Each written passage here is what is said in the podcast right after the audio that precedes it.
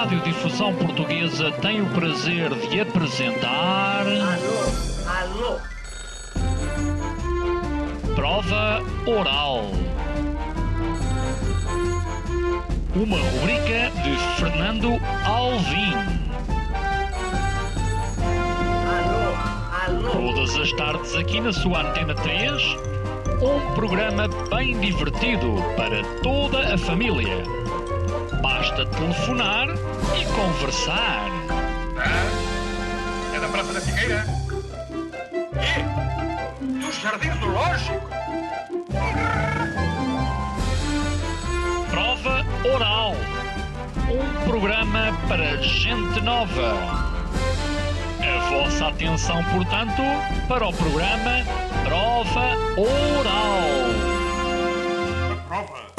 Como serão os professores no futuro? alunos que trabalhavam em fábricas, há uma quantidade de gente talentosa que de certa maneira estava a ser desperdiçada pelo nosso sistema. Qual o impacto que a inteligência artificial vai ter na educação? Eu acho que a, a a inteligência artificial vai ser muito transformadora da educação a vários níveis. Como será a sala de aula de amanhã? Pedro Santa Clara e Rodrigo Castro querem ensinar e a Provaral quer aprender. Esta quarta-feira, às 19 horas, na Antena 3. Agora que nós vamos ver se vamos aprender muito ou não, bem-vindos a todos os ouvintes. É a primeira emissão que estamos a fazer em direto este ano, já viram? Foram dois programas gravados e o primeiro agora ao vivo. Ah, bem-vindos ouvintes e bem-vindos ah, convidados. Ah, temos aqui o Pedro Santa Clara e o ah, Rodrigo Castro. Vocês os dois têm uma, uma paixão pela educação. Quem tinha era António Terres. Não era, era essa paixão pela educação, mas vocês também têm. Ahm, nunca faço esta pergunta, mas o que é que o que é que fez com que vocês eh, assumissem, de certa forma, esta, esta paixão que é pública por projetos educativos? O que é que estava assim a correr tão mal na vossa vida? Um, porquê, porquê, porquê que foram por aí? Bem, vou começar, sou mais velho. Certo. Ah, não saber responder. Acho que, acho que eh, nós acabamos na vida a fazer coisas que são um bocadinho um- um- uma sucessão de acasos e de oportunidades que se aproveitam aqui e ali. Ah, eu, eu sempre fui um académico, portanto, professor universitário de finanças, fiz a carreira nos Estados Unidos, voltei para a Nova e depois meti-me a fazer o, o novo campus da Nova, o- a transformação Vou dizer que arranjaste daquela 50 escola. milhões. Pá, aí. Atenção, pessoas Um que precisam de mais. empréstimos, esta pessoa arranjou 50 milhões. É, para, para algumas causas. Hum, Ah, e, e esse foi, foi, foi um projeto muito, muito recompensante a muitos níveis, porque cria uma equipa extraordinária e depois, obviamente, a educação tem este aspecto que- físico, material, de ver, de tocar a vida das pessoas, de mudar a vida das pessoas e um país como o nosso que ainda tem um atraso muito grande educativo de facto faz a diferença e, e O depois- nosso e outros, não é? Tu, tu- tu- Claro. tu- dizias, eh, a da altura, numa conversa TED que, que, que te ouvi falar, que basicamente este sistema de ensino tem. Bem, é desde a- tem 250 anos, de, dizias, mas no fundo há mil anos que isto não muda, não é? Eh, Rodrigo, porquê, por, porquê que não muda? Este modelo parece ter muitas caixas. Não conheço ninguém que esteja muito convencido com o modelo atual de ensino. Não, eu acho que a maioria das pessoas está muito insatisfeita com o modelo atual de ensino, até porque ele já é igual a si próprio, como dizias, há mil demasiado anos. tempo. E por isso, quando as coisas se fazem da mesma maneira há muito tempo e as pessoas vão mudando e e as circunstâncias onde elas estão também, mas a caixa onde tu as metes continua a ser a mesma e inevitavelmente vais ter ali um problema. E, e este modelo de ensino vem exatamente dessa fase, sobretudo em que as fábricas têm que começar a, a meter produtos na rua e há uma grande revolução industrial em que é preciso começar a tornar tudo muito mais eficiente e faz-se exatamente o mesmo para as escolas e faz-se o mesmo com as pessoas, esquecendo-nos de que as pessoas não são como as pastas dos dentes, não é? Não é como a Colgate ou como o Skip, que tu metes nove dentro de uma caixa e vendes aquilo e aquilo faz tudo a mesma coisa, as pessoas são diferentes. E por isso, quando tu tratas as pessoas como produtos em caixas ou em prateleiras ah, e o seu processo é igual ao mesmo de empacotar um qualquer outra coisa, é óbvio que essa receita tem tudo para falhar. E hoje em dia está a falhar. E, e- e a verdade, também só para dizer, é que os novos modelos de educação não são assim tão novos. Tu vais falar de coisas como Montessori, ou Waldorf, ou Freinet, ou o que é que seja, são modelos alternativos de educação que existem há 100 anos. E por isso, isto é uma miopia muito grande pelos hábitos, não é falta de criatividade, nem é falta de respostas que já existam.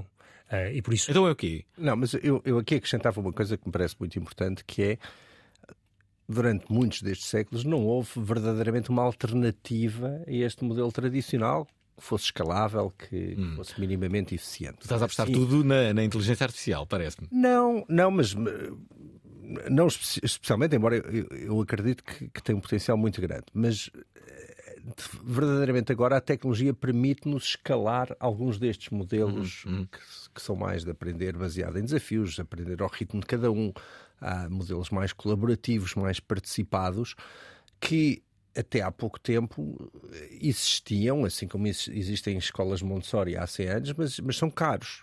Existem com professores altamente treinados e com um pequeno grupo de alunos. Qual é a diferença? Aquilo que a tecnologia nos permite hoje em dia é escalar isto. Hum. E o exemplo que da escola 42, 42 exato. Uma, ou seja, o que for, mostram hum. bem isso como podemos usar, e, e, e, nem estou a falar ainda de inteligência artificial, seja o que for, estou, estou simplesmente a falar de usar a tecnologia para permitir personalizar o, hum. a educação individual de cada um dos alunos. As, as, disciplinas continuam a fazer sentido, no vosso entender? Eu acho que tu organizares a educação não é em si uma má ideia.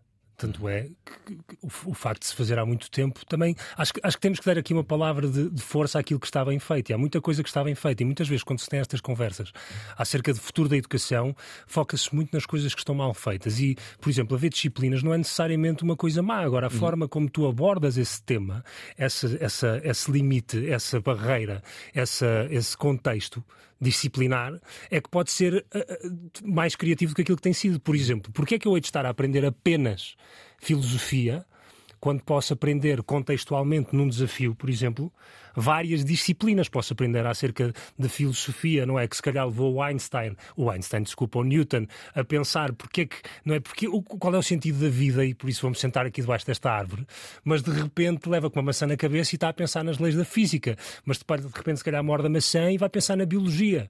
Ah, e por isso, tu teres disciplinas e organizares a informação de forma temática não é necessariamente uma má ideia. Agora, a forma estanque como se olha para o ensino e para a educação é que não faz sentido nenhum, porque as pessoas aprendem de uma maneira dinâmica e vivem de uma forma dinâmica. Estavas a partilhar antes de entrar que ainda ontem estiveste até às 3 da manhã a experimentar o GPT e o Bard e a testar. Isso é aprender e por isso, se te confinassem um período de 45 minutos para tu aprenderes acerca de chat GPT, tu provavelmente não te ias conseguir expressar criativamente no próprio desafio de aprendizagem do que se tivesse a liberdade para fazeres no teu tempo. Hum. Ouvi-vos a dizer que uh, uh, estatísticas comprovam que da, da, da, das, das aulas em média, os alunos retêm 5% daquilo que foi dado. É assustador. 5%. Eu, eu, eu acho que é verdadeiramente assustador, embora eu passe a vida a dizer essa estatística e, e, e, e tipicamente não assusta as pessoas tanto quanto a mim, porque eu no outro dia estava a pensar que devo ter passado 20 mil horas da minha vida sentado numa sala de hum. aula ah, e, e, pensar que dessas só, só aproveitei mil horas e desperdicei 19 mil. Ah, ah, é e agora com as novas tecnologias presentes na sala de aula. Mas, mas, as novas tecnologias, eu aqui quero ser muito cuidadoso. Hum. Para mim, o tema não é minimamente ter ecrãs XPTO ou tablets para cada aluno. Ou... Não tem nada a ver com isso. Tem a ver, sim, com usar tecnologia para poder implementar melhores modelos pedagógicos. Uhum. E, e, a pedagogia, mais uma vez, uma disciplina que tem 100 anos, desde o Jean Piaget a, a, a mil outros eh, grandes contribuidores, uh, tem alguns princípios importantes, do tipo, nós uh, aprendemos quando estamos motivados para querer aprender, a vontade de aprender é verdadeiramente fundamental. Não é, uhum. não é por eu ter uma aula de história das quatro às cinco e meia que eu de repente estou interessado em aprender história a essa hora, não. Uh, e para eu ter vontade é importante que possa ter um elemento de escolha de, de seleção feita por mim, uhum. eu, ser eu responsável. É, é, o que aconteceu com as televisões, por exemplo, com a programação. Hoje em é dia havia o prime time, agora claro, existe o my time, não é? É fundamental haver uh, iniciativa das pessoas, a responsabilidade das pessoas. Uhum. Uh, e o modelo industrial, ainda hoje em uso, é o contrário disso: é vamos meter 30 alunos, uh, todos a aprender a mesma coisa, ao mesmo ritmo, à mesma hora, da mesma forma. E a verdade é que nós não aprendemos todos ao mesmo ritmo, nós não somos estimulados da mesma forma, não. não... E há muita. Até agora a atenção é toda no conteúdo, no toma lá, isto é o que é bom para ti, tens que aprender isto. E muito pouca atenção dada à procura, à, à minha procura por educação, a minha vontade de aprender. Ah, agora vivemos numa época em que com a internet todo o conteúdo está livremente à disposição de toda a gente. Portanto, a única questão verdadeiramente importante para a educação neste momento é a vontade de aprender. Hum. Como é que eu te motivo a ti a querer aprender ChatGPT? Estou não motivado, precisas, estou motivado. motivadíssimo, mas ah, ah, agora, se tiveres 14 anos, como é que eu te motivo a, a querer aprender biologia ou literatura medieval portuguesa? Uh, esse é verdadeiramente o tema. E aqui eu acredito que podemos melhorar muitas experiências, podemos desenhar experiências que levem as pessoas a querer aprender, a entusiasmarem-se, a interessarem-se. E essas experiências são sempre motivadas por desafios, são sempre colaborativas. Uh, há aqui fatores muito importantes, quer dizer, aprender é um ato social, eu aprendo por imitação, aprendo por ver-te a ti a fazer uma coisa assim e vou lá e copio e tento imitar. Uhum. Uh, aprender é ao ritmo de cada um e eu se calhar só começo a aprender às 10 da manhã e o Rodrigo consegue começar às 8 e meia. Há, há, há muita quem quer que alguma vez tenha dado uma aula, nota imediatamente que os alunos não são todos iguais, não, não, não estão todos a seguir as coisas com o mesmo interesse, não estão todos a aprender da mesma maneira. Há, há muito, muita diferença. Hum. Pedro e Rodrigo, antes de tudo, uh, obrigado de facto por terem vindo a esta emissão, que pode ser muito esclarecedora. Temos de falar aqui do assunto principal que tem a ver com os professores. Uh, vem aí a iniciativa Professores de, do, uh, do Futuro. Ouvintes da Pravaral, estejam atentos, porque basicamente quem se quiser inscrever nestes Professores do Futuro vai ter um, um voucher, uma promoção da Pravaral. Já viram isto? Isso parece um daqueles passatempos da Prozis, mas eu não ganho nenhum com isto. Não, atenção. o Alvin foi, foi, foi largamente influenciado Sim. a fazer esta promo do Professor do Futuro. Soube há cerca de um minuto atrás que isto ia acontecer, e bem, e bem, ainda bem. Um, em minha defesa, eu soube há meia hora atrás. Deixa-me só dizer que amanhã vamos ter aqui um aluno seguramente muito aplicado. Henrique Sapessoa viveu toda a vida entre pratos. Primeiro ganhou uma estrela. Depois ganhou outra. Ele próprio tornou-se uma estrela que vale duas. Esta quinta-feira, o estúdio da Provaral vai ter quatro estrelas. Descubram quais são. Às 19 horas na Antena 3. Ora está, serão quatro estrelas amanhã. Descubram de facto eh, quais são estas estrelas todas que vão estar no estúdio.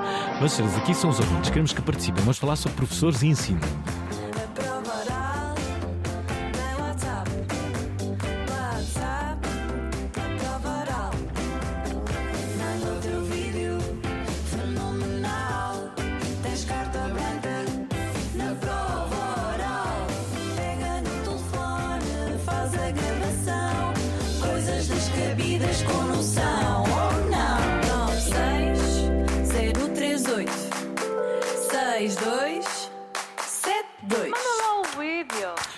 Pedro Santa Clara e o Rogério Castro, os dois vieram aqui falar sobre uh, este, este plano, este evento, uh, esta ação uh, que, que, se chama Professores do Futuro. Queres explicar o que é que vai acontecer? Eu, eu, posso, posso tomar a iniciativa. O Professores do Futuro foi, foi algo que surgiu de uma, de uma palestra que eu vi na Web Summit há um ano atrás, não foi na deste ano, foi no ano passado. Uh, estava a ver o, o atual ministro de, atual, ele ainda é ministro, na verdade, João Costa. Uhum. Uh, ainda é? Ainda é, pois. Até março. Agora fiquei confuso. Uh, Até mas depois pode continuar, não é? Sim, esperemos. não vou dizer. uh, mas, mas ouvi uma palestra dele em que ele falava dos extraordinários resultados que Portugal estava a ter no campo da inovação educativa dos professores nas competências digitais. Uh, por palavras mais simples, ele estava a dizer que o Covid não tinha sido problema nenhum para os professores e que havia um plano de formação de professores para a digitalização que era extraordinário. E que 70% dos professores já tinham feito aquilo e que aquilo era um caso de sucesso. E eu, por acaso, estava com uma colega que é filha de professores, olha para ela assim desguelha e ela desguelha para mim, devolveu um olhar mandou mensagem aos pais, os pais não faziam ideia, e para aí 20 conversas depois com professores um, percebi que ninguém sabia efetivamente do que é que aquilo se tratava. E então percebi que havia aqui alguma, algum problema que é está-se a falar de que existe uma formação uh, para professores, quando na realidade não se sabe muito bem o que isto é quando se fala com professores, e por isso existe um espaço para ser preenchido, porque efetivamente os professores precisam de competências digitais e precisam de muitas outras competências. Cada vez mais. Cada vez mais. E numa das várias conversas, porque eu, eu tenho a Educata há dois anos e pouco, dois anos, faz agora dois anos em. em olha, na verdade, faz dois anos daqui a, daqui a uma semana. Um, e o Pedro foi sempre uma pessoa que eh, carinhosamente, uh, com quem fui partilhando e conversando, e ele carinhosamente foi partilhando ideias e, no fundo, acabámos por desenvolver uma boa relação, uh, uma amizade, não é? No contexto de trabalho, que, entretanto, numa dessas conversas surgiu esta partilha deste episódio e disse que pá, 2023 vai ser o ano onde a Educat vai fazer alguma coisa para resolver este problema da falta de capacitação que existe nos professores e vamos começar pelas competências digitais. E o Pedro, com, com o seu bom estilo, disse: Acho uma ótima ideia. E acho que podíamos fazer qualquer coisa em conjunto. Nós temos a Miles, que é uma startup que, que, que, oferece uma tecnologia com base em, em, em, desafios e uma experiência de aprendizagem altamente inovadora. Chama-se Miles in the Sky. Miles in the Sky, exatamente. Um, e, e, então lançou um bocadinho esta bola curva de fazermos isto em conjunto e, e, eu, entretanto, não é, acabei por estruturar algo que foi para além de uma formação. Professores do Futuro, entretanto, nasce e é, se quisermos, uma escola digital neste momento, uma plataforma, o que lhe quiser chamar. Espera, e é uma formação, uma formação para professores, mas onde não há professores. Não, não há professores, exatamente, se calhar. Isso não será uma provocação pode... já aos professores? É, é uma provocação ao, sistema, ao Pedro... sistema. Eh, o Pedro pode explicar mais como é que Pedro. funciona a Miles, mas, mas sim, é uma forma também de nós colocarmos a azeitona, entre aspas, uh, no sítio certo. Portanto, sem professores e avaliação. As pessoas não gostam muito de ser avaliados. Como é que vais fazer isto, Pedro? Não, a, a ideia é muito simples. É, é, e vai ao fundamento do que é isto de aprender. É, eu lanço-te um desafio. No caso dos professores, até pode ser qualquer coisa a fazer na sala de aula ao longo da próxima semana. Uh, e, e, e, permite que haja muita colaboração e muita partilha de experiências entre todos os alunos. Ah, e verdadeiramente estes dois são os fatores-chave em qualquer processo de aprendizagem: é aprender fazendo e aprender uns com os outros. São, hum. Dito assim, parece absolutamente trivial e, e, evidente, ah, mas não é nada assim que funciona a educação tradicional. A educação tradicional diz: epá, passa 40 horas sentado a ouvir um professor ah, e no fim faz um exame para ver se aprendeste alguma coisa. Uh, este modelo é um bocadinho ao contrário e é, enfim, com, com bases muito sólidas na pedagogia, é dizer eu vou primeiro lançar-te o desafio e depois cabe-te a ti, por ti e uns com os outros, a, a, a, responsabilidade de ir pesquisar todo o conhecimento necessário para resolver esse desafio. Hum, hum. Pedro, ouvi-te a dizer, e também é importante, que as escolas partem de um princípio que eu acho que começa a estar cada vez mais desatualizado, que é tu fazes o curso acabou, vais para o mercado de trabalho, não estudas mais e depois tens a reforma.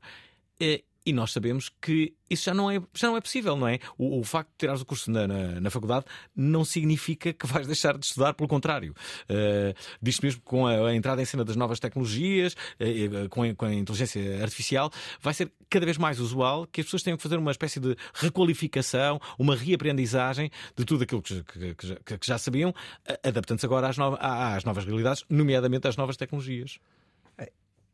Eu acho que isso sempre foi verdade, não é? Quer dizer, um advogado que não se atualizasse ao longo da sua vida profissional hum. estava condenado a ser um mau advogado. Obviamente, um cirurgião que não se atualizasse ao longo da sua vida profissional não ia ser grande coisa, porque hum. são tudo domínios do conhecimento que vão evoluindo e em que há contínuas inovações tecnológicas. Espera aí, mas agora há uma revolução em curso que é a inteligência artificial. E, e, e, e que é um desafio para todas as pessoas do planeta e para todas as organizações do mundo que é como é que eu vou pôr toda a gente a utilizar estas ferramentas que podem facilmente aumentar a nossa produtividade da ordem dos 30% a 50%.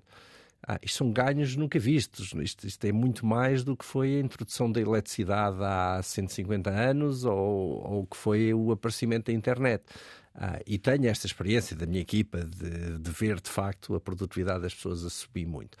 Ah, e, não, e, não, é só a produtividade no sentido de conseguirmos fazer mais num certo período de tempo, que é um problema, obviamente, muito, muito grande para os professores, uhum. mas é também a qualidade daquilo que fazemos ou a variedade de coisas que nós podemos fazer. E, e, e aquilo que eu acho é, uma das maiores aplicações e mais importantes aplicações da, da, inteligência artificial nos próximos anos vai ser na educação, porque nos permite construir experiências de aprendizagem muito mais inovadoras, porque nos permite personalizar a educação pessoa a pessoa. Dá-me um exemplo daquilo que tu acabas de, de dizer, para que as pessoas entendam ah, ah, mais ou menos o, o que acabas de revelar. Claro, eh, epá, vou, vou- vou dar um- dois ou três exemplos, até a, giros, Ou quatro, se que- quiseres. giros que eu vi. Ah, um era de uma, do- de, uma, de uma aluna nos Estados Unidos ah, a aprender eh, em literatura tinha que estudar o Great Gatsby. Ah, que é um calhamaço, pronto. Eh, É uma história gira, mas, ma- mas no fundo ela usava o chat GPT para interrogar o Gatsby. Em vez de le- simplesmente ler o livro, de- que, que é um exercício difícil para muitos, para, para- para muitos miúdos, ela perguntava ao Gatsby: pá, essa história que tu estás sempre a falar pá, da luz verde do outro lado do lago, o que é que é isso? Aí ele responde: não, isso é o cais da minha, enfim, da minha paixão e, e- e ao mesmo tempo é uma metáfora para isto e para aquilo. Depois ela perguntava outra coisa.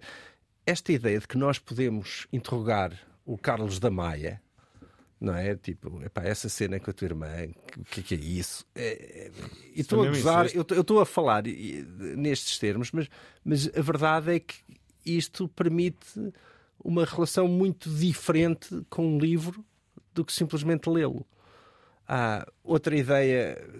Hoje eu estou a falar de coisas perfeitamente execuíveis. Imagina que estás a estudar os descobrimentos portugueses e em vez de fazer um ler um capítulo do livro e escrever uma redação, tu fazes um programa de rádio, uma espécie de uma prova oral com o Infante Dom Henrique e o Velho do Restelo. Adorava. Mas, mas isto é possível. E Já é possível podes, fazer em vídeo com personagens vestidos à época. E, quer dizer, isto de repente permite-nos exercícios de, de criatividade de- muito mais participativos pelo lado dos alunos do que simplesmente marrar um, um, um capítulo para, para o teste. Ah, e há milhares de coisas. Ao mesmo tempo, ah, a inteligência artificial pode ser uma espécie de um, de um explicador privativo, alguém que está lá sempre, a todas as horas, disponível, com infinita paciência. Ah, e, e da maneira como aquilo, como, como for formulado o prompt, ou, ou como, co- como for treinado o modelo, eu posso dar, eu, eu posso ter ali um, um copiloto, alguém que está, estou a aprender matemática, está ali ao meu lado e quando eu faço um erro, até pode nem sequer corrigi-lo, pode simplesmente dizer-me verificaste se fizeste bem todos estes passos, Ah, suspeito que te possas ter esquecido de alguma coisa. Ah, Achas que, que- que- Desculpa. Achas que no futuro a robótica vai entrar no ensino? Isto é, poderá haver um professor robô? repara, que- quer dizer, depende do que é que estamos a falar de robô. Quer dizer, o, o Entre o robô, o mecânico, a parte, a, a parte Entre um robô mesmo, olá, olá, tudo bem? Sou o vosso professor de. Sim, mas, mas quer dizer, nem isso é preciso, não é? Porque basta isto, tudo isto pode acontecer num ecrã, não, não, não- é é preciso haver robôs, um, é? um humanoide qualquer com que chia nas, Mas, por exemplo, por- nas, nas dobradiças. Mas, por exemplo, pa- pa- para, para os robôs já estão a entrar em ação, nomeadamente na, na, na China, para cuidar dos, eh, dos mais velhos. Pronto, mas pode haver, mas, mas o que eu estou a dizer é que todos estes ganhos Uhum. estão neste momento em cima da mesa. Tu- Tudo isto que, de que eu falei Mas tens que é ir dar três exemplos, hoje. só deste dois, roubaste. Eu vou, eu vou ajudar. Não, mas posso dar muito acho mais. que tu deste três, na verdade. acho Mas, eu- mas o- mas o Pedro deu três exemplos que foram ótimos exemplos na perspectiva do aluno. Mas eu acho que é também importante reforçar como é que isto pode ser útil para os professores. Porque, na perspectiva de, de ser um assistente de aprendizagem, acho que é muito direto. Agora, por exemplo, tu tens quantos alunos na faculdade? Eh, Depende, depende dos cursos. No- no- quanto- mas quantos alunos tens tu no total? 400, 300, 500? 150, 200. 200, 300. Consegues todas as semanas avaliar o progresso dos alunos? Não, claro que não. É impossível.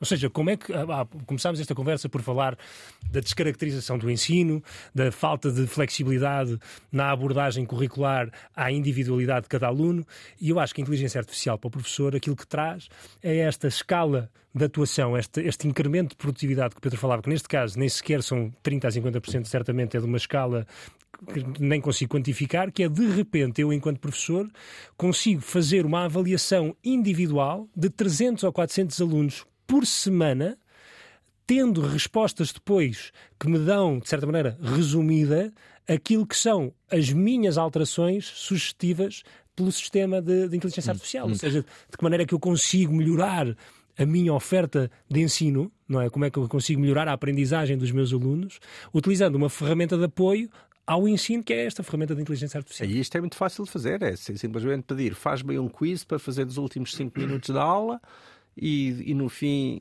analisa as respostas e identifica quais são os casos complicados e sugere remédios para, para, para os trazer para, para o nível dos outros. Uhum. Isto é trivial, isto é, é verdadeiramente fácil de mas, fazer. Mas eu acho que a maioria das pessoas, nomeadamente os professores, que é uma classe, convenhamos, eu acho que isto é importante ficar claro. Todas as conversas que tu tiveres com pessoas que estão no meio de ensino, este número vai aparecer se tu fizeres a pergunta de quantos são os professores que, que realmente estão motivados e interessados em caminhar, entre aspas, para o futuro da educação. O número que te aparece é 1 em 5, sempre.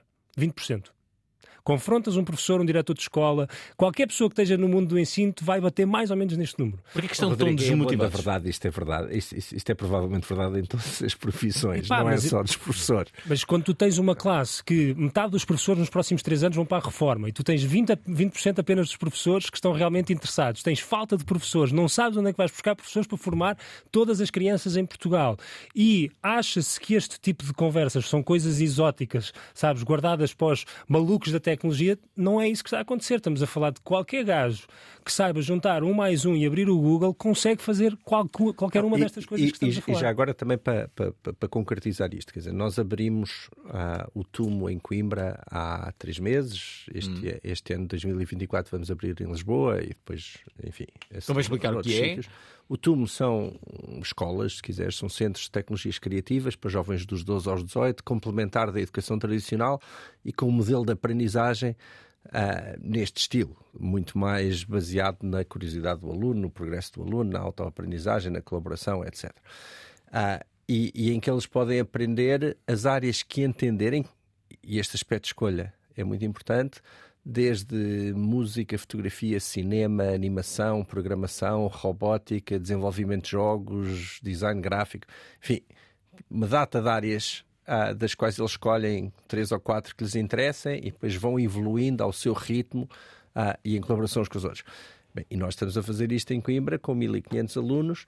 Ah, e, podemos ir lá ver, e, e, se alguém tiver dúvidas, contraste a atitude que os alunos têm no túmulo versus a atitude que têm na escola tradicional, o interesse, a evolução que têm.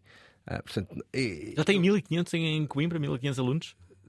Enfim, começámos com mil, ao longo deste ano vamos chegar aos 1500. Já agora dizer que a Escola 42 tem 27 mil uh, pessoas que se querem inscrever. Obviamente. Não tivemos mais de 50 mil já. Sim, mais de 50 mil. 50 mil uh, no, Porto, no Porto tinham uh, até há bem pouco tempo 5 mil, já devem ter também muitos mais. Um, de facto, uh, tem sido um verdadeiro sucesso. Deixa-me colocar. Mas, mas, esse ponto que tu, tu, tu, que tu mencionas é, é, verdadeiramente importante e mostra que há procura por modelos de educação uhum. diferentes. É, Pensei que as pessoas eram mais conservadoras, não estava à espera de números tão, tão, tão grandes. Deixa-me deixa aqui colocar uh, duas mensagens. Esta é a primeira e é para nós uma honra dizer que a primeira mensagem que recebemos é de uma mulher. Ainda bem. Olá, olá. Uh, gostaria de de apelar um bocadinho à reflexão, não sei se já pensaram então sobre isso, como é que uh, podemos então mudar o nosso modelo de ensino atual, não é? Um, temos neste momento uma classe de professores já um bocadinho desgastada, um sem número de alunos dentro da sala de aula, todos os dias continuam, continuam a chegar alunos vindos de outros países, em que a metodologia tem que ser toda adaptada, um, mas hoje como é que nós conseguimos então tornar as turmas mais reduzidas, ter um trabalho mais cooperativo dentro da sala de aula, apelar mais àquilo que é o perfil da, saúde, da saída do aluno à, escolaridade obrigatória, um, que muitas vezes parece utópico com esta conjuntura, não é? Como é que nós fazemos com que a escola seja um local feliz e de experiências, em vez de ser um local só de competição um, entre todos e um local para muitos já muito penoso. Beijinhos. Esperem, já vão responder. Uh, basicamente vão, vão, vão, se recordar destas intervenções. Se não se recordarem, estou aqui para, para, para isso. O Paulo Machado. Boa noite, Albin. Boa noite, convidados. Desde já desejaram um bom ano. Obrigado. Uh, este ano que começa, começa com, uma, com uma situação muito engraçada, que é o, o vosso programa vem de encontro a uma conversa que eu tive com a minha esposa nestes dias acerca da, da, da tecnologia que está, está a andar a uma, uma, velocidade maluca, mas os miúdos na escola, é o caso da minha filha mais pequena que está no sexto ano, eh, eles na 30 ou 40% não têm um computador, não têm uh, ferramentas para, para, poder fazer uh, pesquisa. Os professores tentaram ir neste ano que passou fazer as, as provas da frição e eles não, não o fizeram porque não tinham computadores. Como é que se tenta avançar na tecnologia e as escolas não estavam preparadas para isso? Boa noite.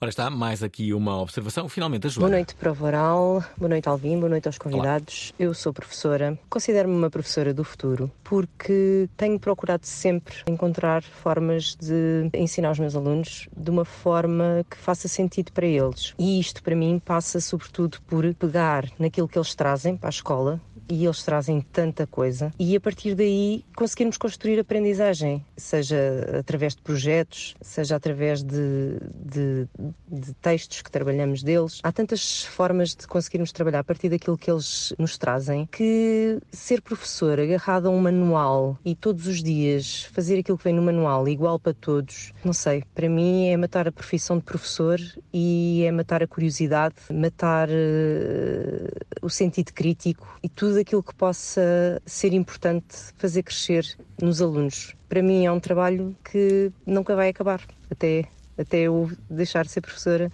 não vai acabar. Mas é isso que também me alimenta enquanto professora. Obrigada. Olha, uh, eu gostei desta declaração. Fernanda Freitas já fez tudo na vida.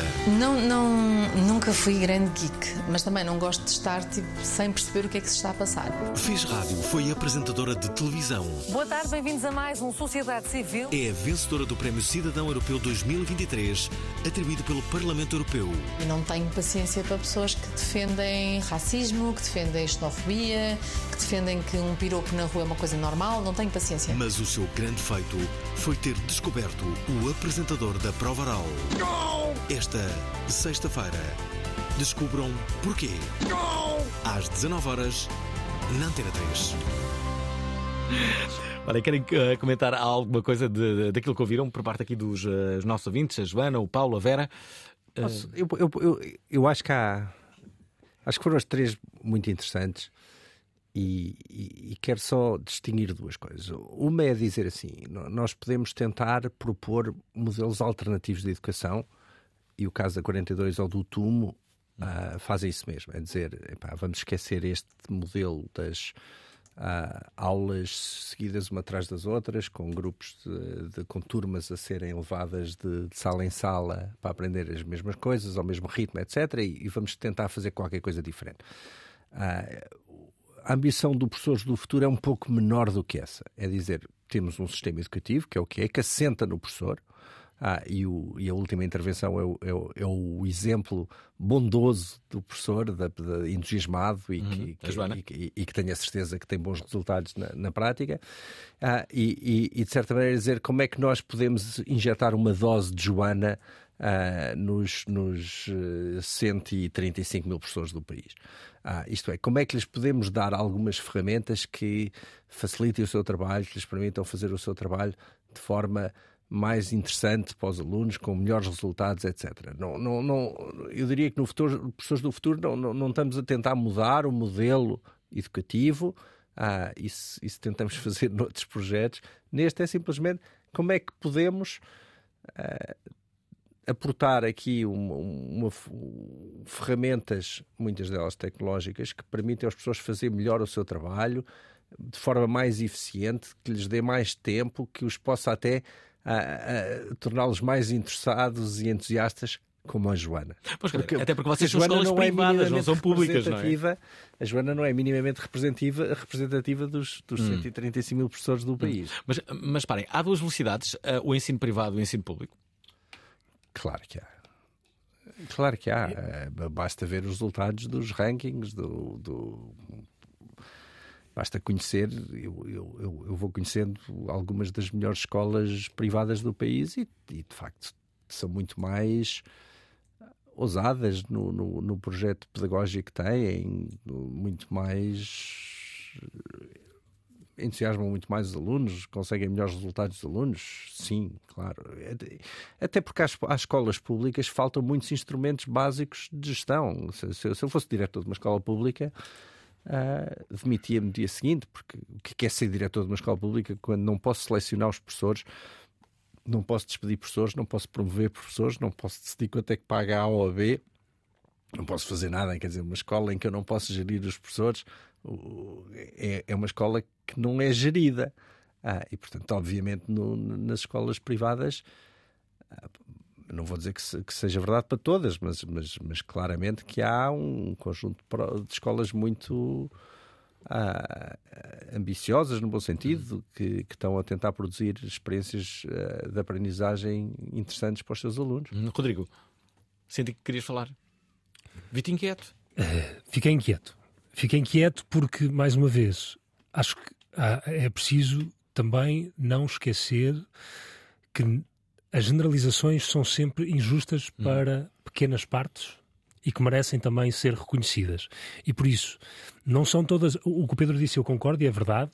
As escolas privadas, por contexto, são inevitavelmente mais rápidas, mais ágeis, têm mais recursos, tipicamente, do que as escolas públicas. Acho que isto não é surpresa nenhuma, mas não são todas as escolas privadas que são melhores do que todas as escolas públicas. Há certamente escolas públicas que são melhores do que escolas privadas. E por isso, ser privado não é necessariamente ser melhor. Hum. Ser privado, tipicamente, é, é significado sim de mais recursos, maior disponibilidade, maior autonomia. Agora, repara que no nosso, na nossa lei de bases da educação, epá, no artigo 3 ou 4, existe lá um número desse artigo que diz qualquer coisa do estilo que no sistema educativo um, o sistema educativo tem de ensinar para uma série de coisas, desenvolvimento cognitivo, emocional, uh, etc., entre eles espiritual do aluno. E por isso, nós temos, por exemplo, em Portugal, uma das melhores leis de base de educação do mundo. O contexto, ou seja, o substrato para o qual ou sobre o qual se pode fazer educação em Portugal em termos de lei, ele é muito bom. E por isso, nós temos um problema muito grande que é quem é que depois emprega a lei, como é que essas leis são empregos, de que forma é que se fazem as auditorias ou, ou, ou, de certa maneira, os processos que moram em cima desse substrato. E por isso, uma das perguntas, ou algumas das perguntas, falavam um bocadinho como é que se transforma o mundo da educação, e eu acho que há três grandes coisas que nós podemos, pelo menos, focar. Um, o papel dos professores. E há bocado falámos um bocadinho das universidades. Eu acho que as universidades são um ótimo exemplo do Toys R Us se não se transformarem, vão à falência de certeza absoluta. Porque, como dizias há pouco, uhum. a requalificação das pessoas é algo que é uma constante quando elas vão para o mercado de trabalho e, por isso, o ensino experiencial ao nível universitário é uma condição sine qua non para o futuro das universidades. Porque senão tu vais ter uma coisa que é simplesmente agnóstica. E repara que o, a progressão de carreira de um professor universitário está 0% dependente do seu sucesso enquanto professor. Eu vou repetir. Um professor universitário cresce na carreira 100% em função dos seus achievements enquanto investigador, 0% em função da sua performance enquanto professor. E por isso tu tens um, um, um, conjunto de alunos que vai para a universidade à procura de aprender para ir para o mercado de trabalho e um conjunto de professores que muitos deles não têm interesse em dar aulas, têm que o fazer porque faz parte da condição de ser professor numa universidade e que o está a tentar ensinar, não necessariamente para aquilo que eles querem, mas com base na investigação ou o que seja. Existem N professores e acho que o exemplo da escola não é da nova SPE, acho que é sempre aquele para onde se vai, acho que é o péssimo exemplo porque é o melhor do melhor do melhor. E por isso nós temos que olhar mais uma vez Bem, para. grande elogio. A nova SBS, sem dúvida nenhuma, que é dos maiores casos de estudo que nós temos em Portugal e por aí fora de como requalificar uma universidade que quem conhecia o campus da nova SBE antiga, ainda agora já não sei qual é que é a nova que lá está, uh, não sei se é a IMS, se é, se é, se é outra, uh, mas pá, era um campus antigo e aquilo que foi feito pela equipa do Pedro na altura foi uma coisa sem, sem regras, porque tiveste um tipo audaz que disse, epá, nós temos uma série de condições de base que são extraordinárias para nós podermos trabalhar, vamos fazer usufruto delas para podermos fazer uma coisa muito melhor do que aquilo que já existe. Pedro, como é que conseguiste arranjar? Para começar, toda a gente quer saber, 50 milhões, não é? Eh, como é que conseguiste convencer pessoas para estarem 50 milhões para construir um projeto daqueles? E depois, como é que conseguiste, no fundo, uh, parar seguramente os obstáculos que deves ter tido? E que devem ter sido muitos, não é? Claro, bem, foi um projeto que durou seis anos, que, que envolveu muita gente e que, e que, e que, e que, teve, e correu bem. Portanto, a posteriori, tudo isto é fácil, na altura, na altura não era óbvio. Uh, eu não, não creio que haja uma, uma receita única, acho, acho que há algumas coisas importantes. Acho que primeiro é preciso ter um, um projeto de qualidade na base. Uh, e, e isto, isto parece evidente, mas, mas, mas vejo muitas universidades em Portugal que, que, me perguntam, mas eu quero levantar dinheiro, ah, porque eu preciso de dinheiro para reparar aquele edifício, hum. preciso de dinheiro para comprar um equipamento, e preciso... Pá, eh, aquilo não entusiasma ninguém, não é? Quer dizer, uma coisa é dizer. Ah, vamos construir um campus para fazer desta escola uma das 10 melhores da Europa ah, em economia e gestão, é, é uma ambição grande que motiva as pessoas. Dizer eu quero reparar a ala, a ala nascente não entusiasma ninguém. O segundo aspecto muito importante é a credibilidade de ser capaz de executar. Ah, e, e, aqui eu tenho a grande sorte de ter uma equipa ultra profissional que ao longo dos anos tem feito uma sucessão de projetos e que tem experiência e são pessoas muito profissionais capazes de executar, o que talvez surpreendentemente não é verdade em muitas escolas em que as coisas vão sendo feitas uns projetozinhos aqui e ali por Carolice, porque epá, eu até sou jeitoso nisto. Não, quer dizer, se queremos fazer uma coisa grande com ambição, é preciso ter muito profissionalismo. Ah, e, e depois é que, pronto, uma certa. O, o Rodrigo teve a, a, a, simpatia de lhe chamar ousadia, ah, eu, eu talvez lhe chamasse teimosia. Uh, as coisas, as coisas tocam-se, uh, mas sim, é preciso persistência, é preciso perceber que vai haver muitas dificuldades e que vão, ser, vão ter que ser ultrapassadas. Uh, tendo dito isto, e, e, respondendo diretamente à tua pergunta, como é que se levanta dinheiro? Eu, por acaso, acho que tenho encontrado uma enorme disponibilidade de pessoas e empresas neste país para apoiar projetos entusiasmantes, que acreditam que podem ter um impacto transformador. Uh, se o projeto não for entusiasmante e não tiver impacto transformador, obviamente será mais difícil ir buscar dinheiro. Bom, Portanto... é, é, bom que seja entusiasmante, senão não davam milhões para, para, Pronto, mas, para mas, construir. Mas, posso, posso só mas isto é verdade um em muitos projetos. É? Diz, mas, mas fala só, porque eu também não sei. Não, não é fácil, estás a dizer que, que há muita gente disponível, certamente. Há de haver muita ah. gente que diz que não. Claro que há, sei lá. Eu... É porque não passa a ideia também. Não, então quando foi da nova, já não sei, posso, posso, posso desfiar aqui algumas estatísticas. Acho que nós tivemos no fim 50 empresas a apoiar aquele projeto, eu falei com mais de 600. Ah, se calhar houve 2 mil pessoas individualmente que doaram para o, para o projeto, eu devo ter falado com mais de 10 mil. Eu devo ter feito sei lá, centenas de almoços e centenas de. Fizeste a chamada pesca de arrasto, não é?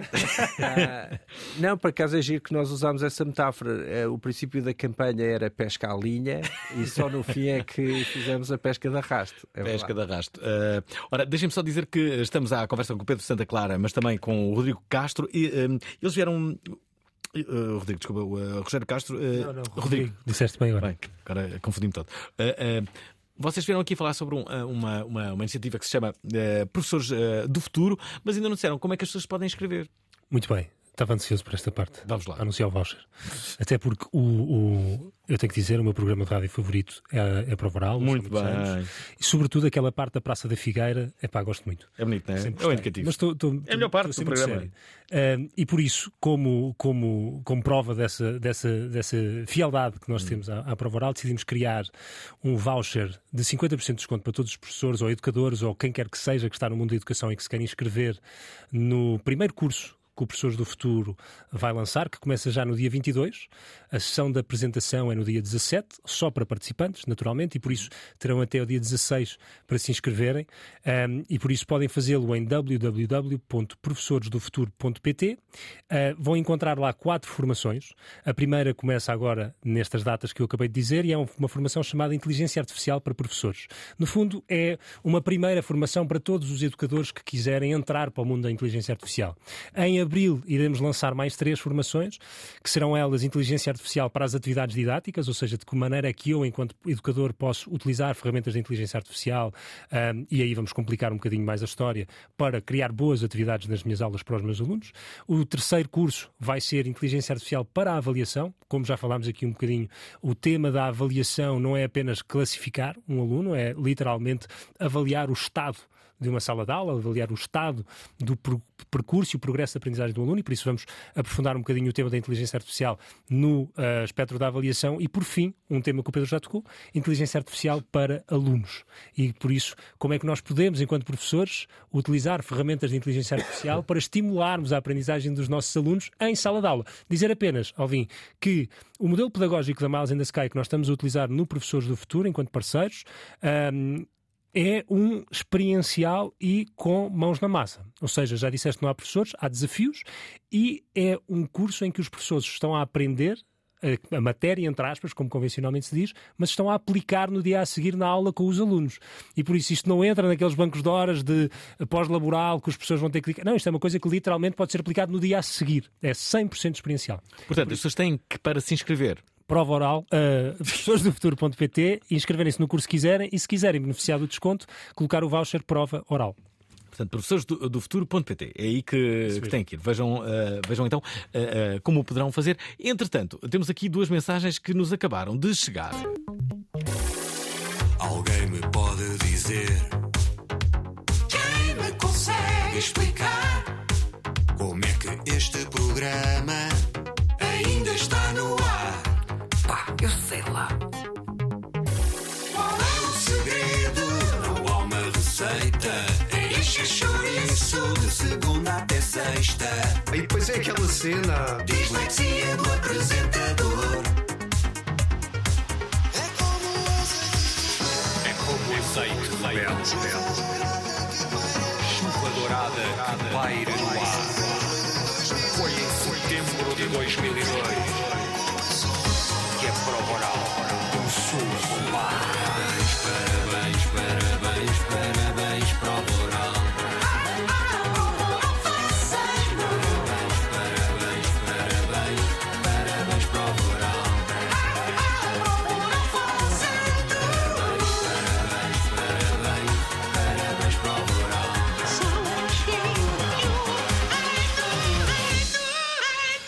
Ora está, 21 anos da Provaral, agora em 2024 serão 22, não faz mal. Uh, Rodrigo, uh, Rodrigo Castro e Pedro Santa Clara estão aqui para falar sobre educação e sobre aquilo que vai mudar. Uh, já perceberam cá duas palavras que vão marcar os próximos anos.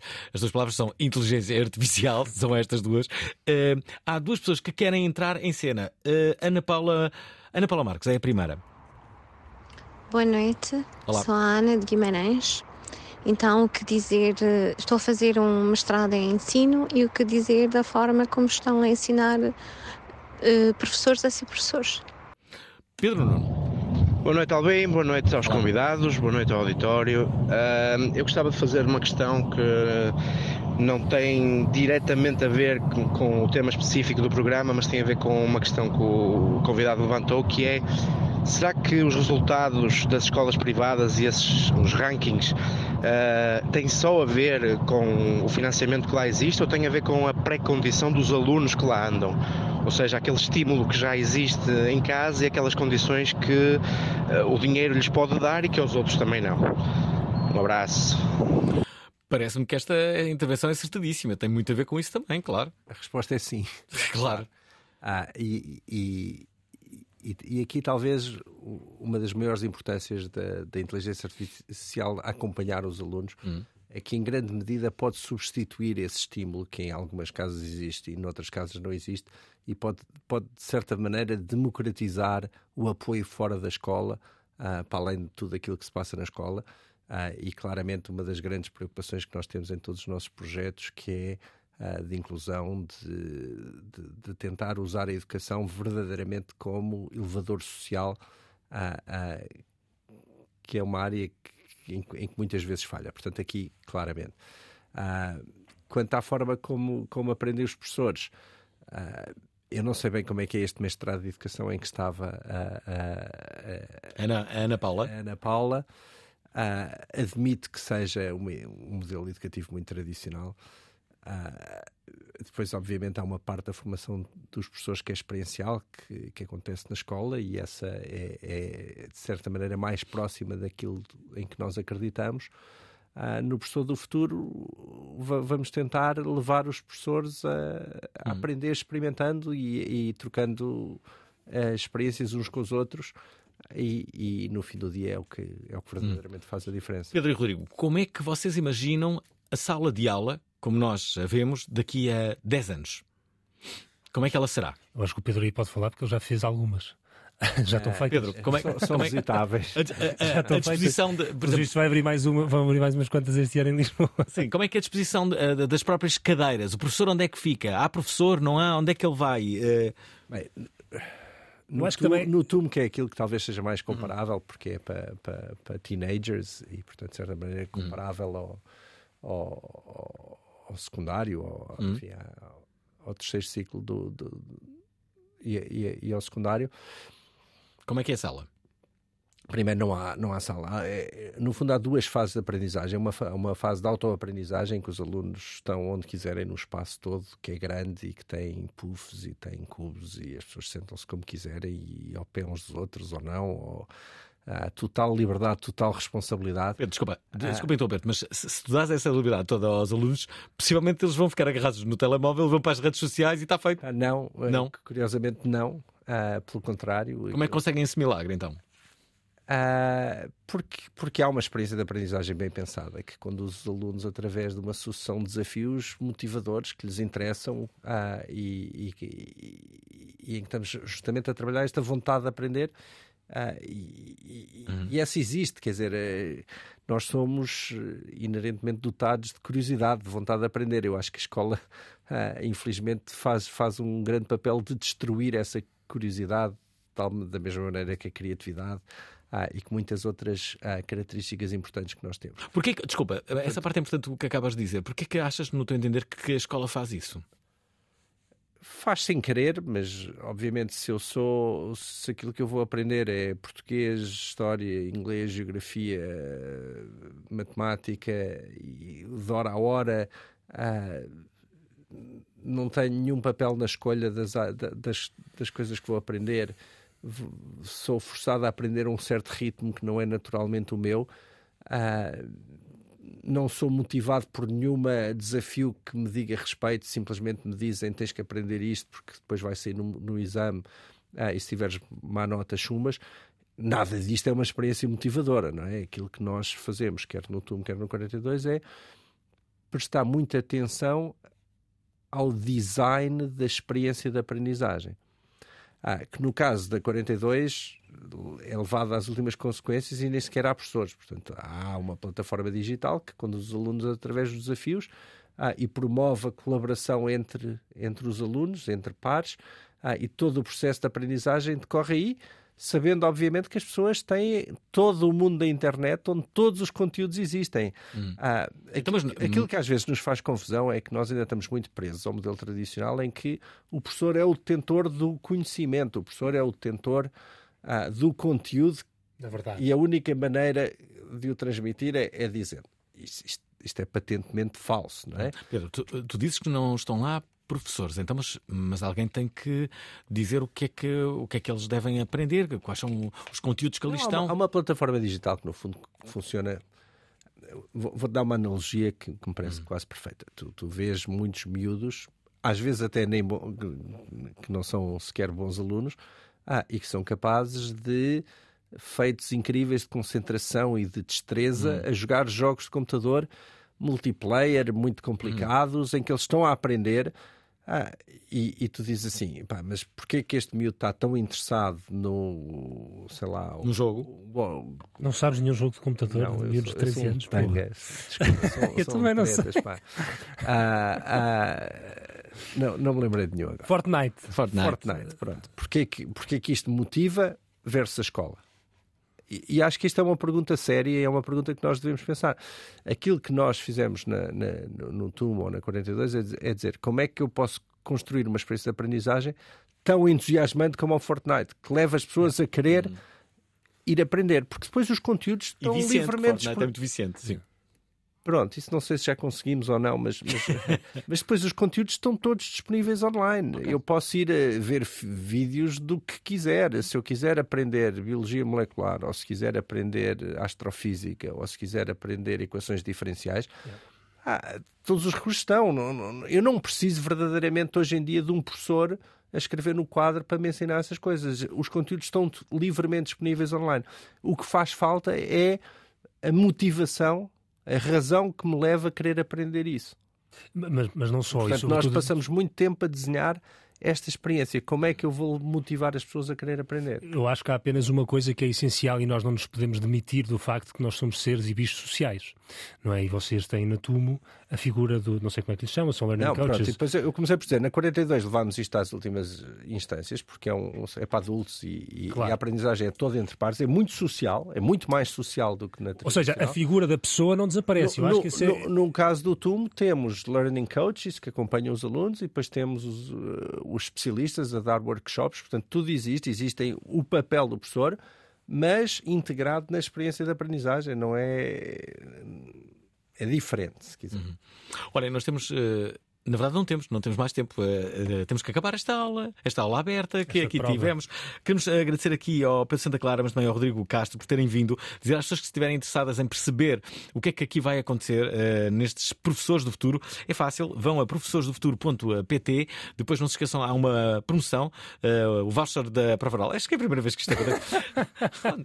Há um voucher da Prova Oral, tem 50% de desconto. Não sei quais são os valores, não faço a mínima ideia. Ah, Vejam. eu posso dizer, a, a formação é 299 euros Uhum. e por isso passa a ser 150 números redondos. Pronto, não parece Foi o preço que esteve até ao final do ano, até dia 31 de dezembro esteve este valor e estamos aqui a fazer esta oferta. Pronto, então eh, se estiverem interessados, eh, avancem. As vagas são limitadas e estão a esgotar. Pronto, pronto, pronto. Eh, está feito. Amanhã temos aqui, eh, parece-me um excelente aluno, o Henrique Sapessoa, que vem aqui mostrar como é que se ganha duas estrelas Michelin. No instante. Vocês gostam de comer? Muito. Não são boas pessoas. Amanhã, ouvintes da Pravaral. Até amanhã. Gostaram da emissão? Querem ouvir outra vez? Ouçam, partilhem, comentem. rtp.pt/play o podcast da prova oral.